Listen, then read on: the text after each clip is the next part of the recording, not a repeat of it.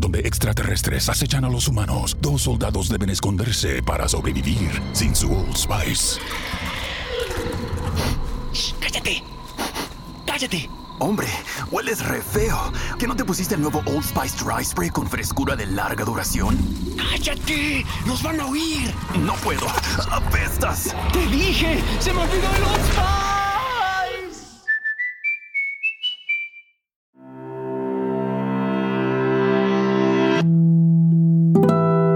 El siguiente es un podcast exclusivo de Revolución Network. Hola, soy Marta Uribe y este es el episodio número 47.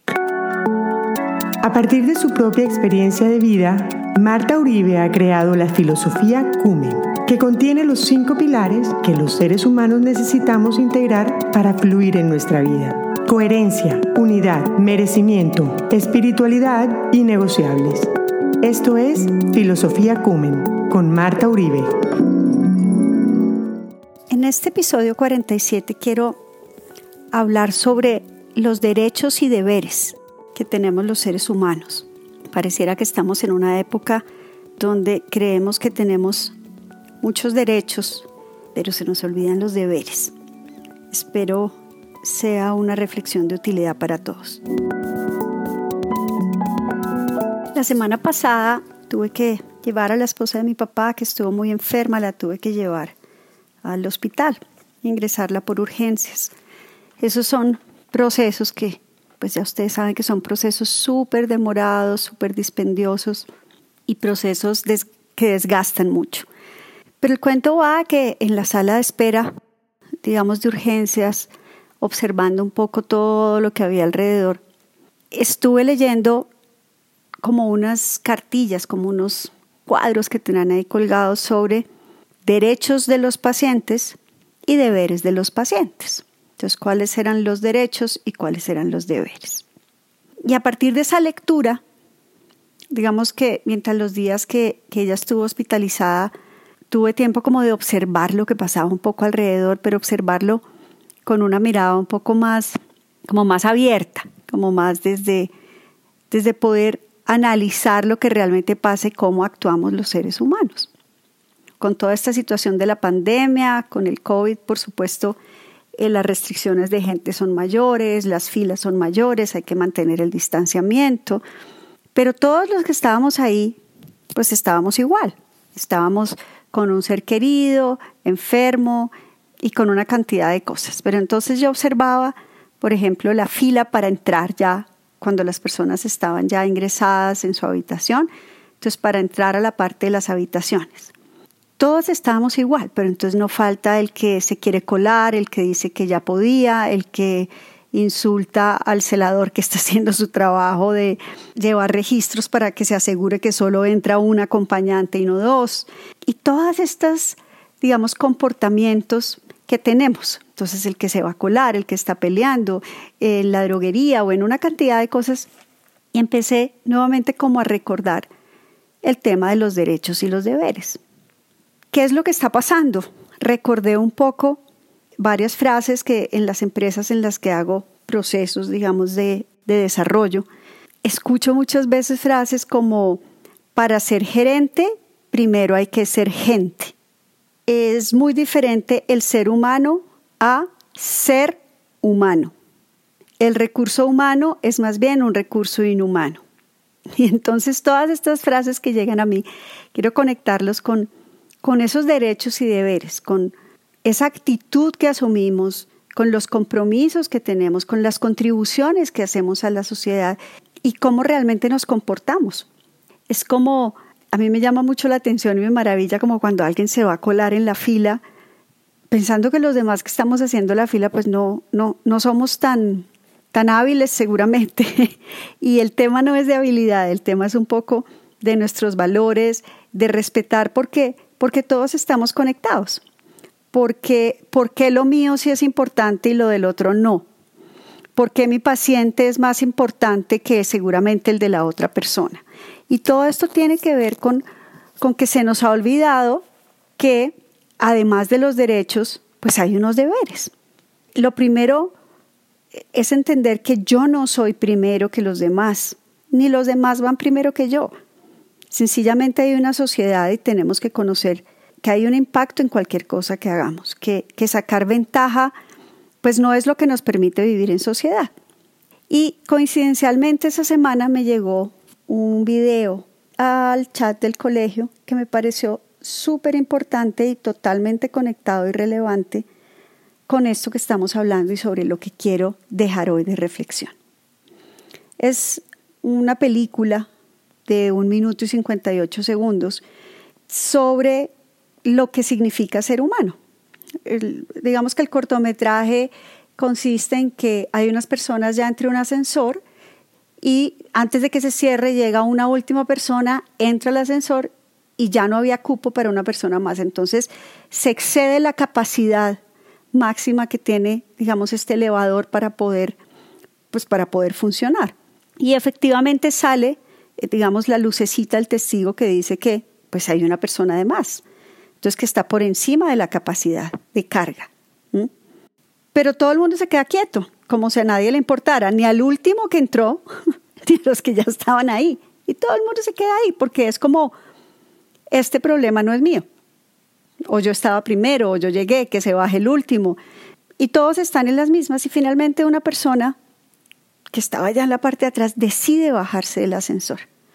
Entonces pasa como entre todas las personas que están y cuando logra bajarse, todos los que quedan entre el ascensor pueden observar que esa persona que se bajó era una persona con una discapacidad física. Ella lleva unas muletas permanentes y se le ve que, que pues que tiene una dificultad para caminar, tiene una discapacidad. Entonces, ahí es cuando empiezo a pensar derechos y deberes, ¿dónde, dónde nos hemos perdido en esta parte?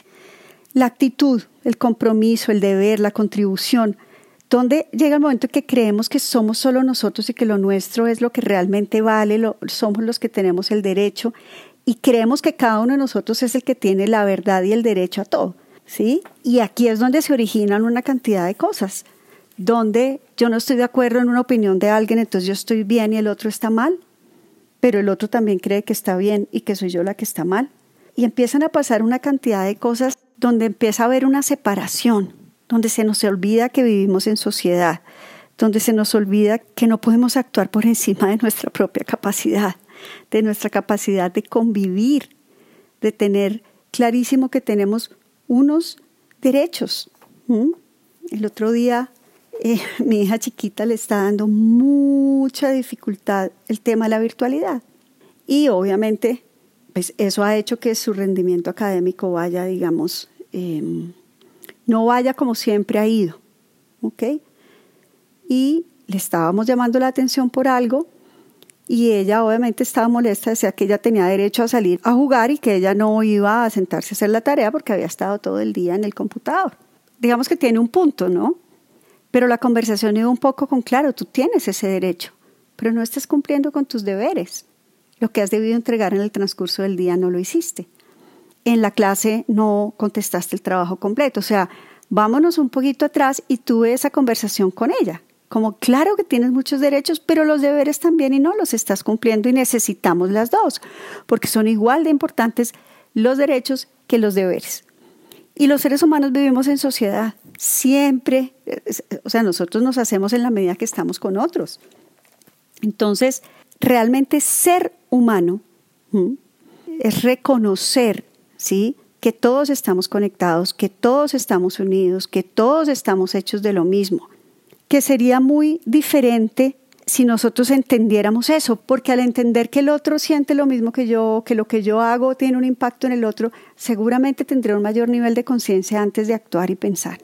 Todas las personas que estábamos ese día, eh, digamos, en, en el hospital, era igual, el celador estaba haciendo su labor, él tiene que asegurarse que no entre otra persona más a la habitación. El celador tiene que asegurarse que haya un distanciamiento. Nosotros tenemos que asegurarnos de cumplir eso porque se trata de cuidarnos y de cuidar a otros. Y eso es lo que nos ha venido enseñando esta época, esa época de pandemia, pero pareciera que nos perdemos ahí y me llama mucho la atención que seguimos ahí perdidos.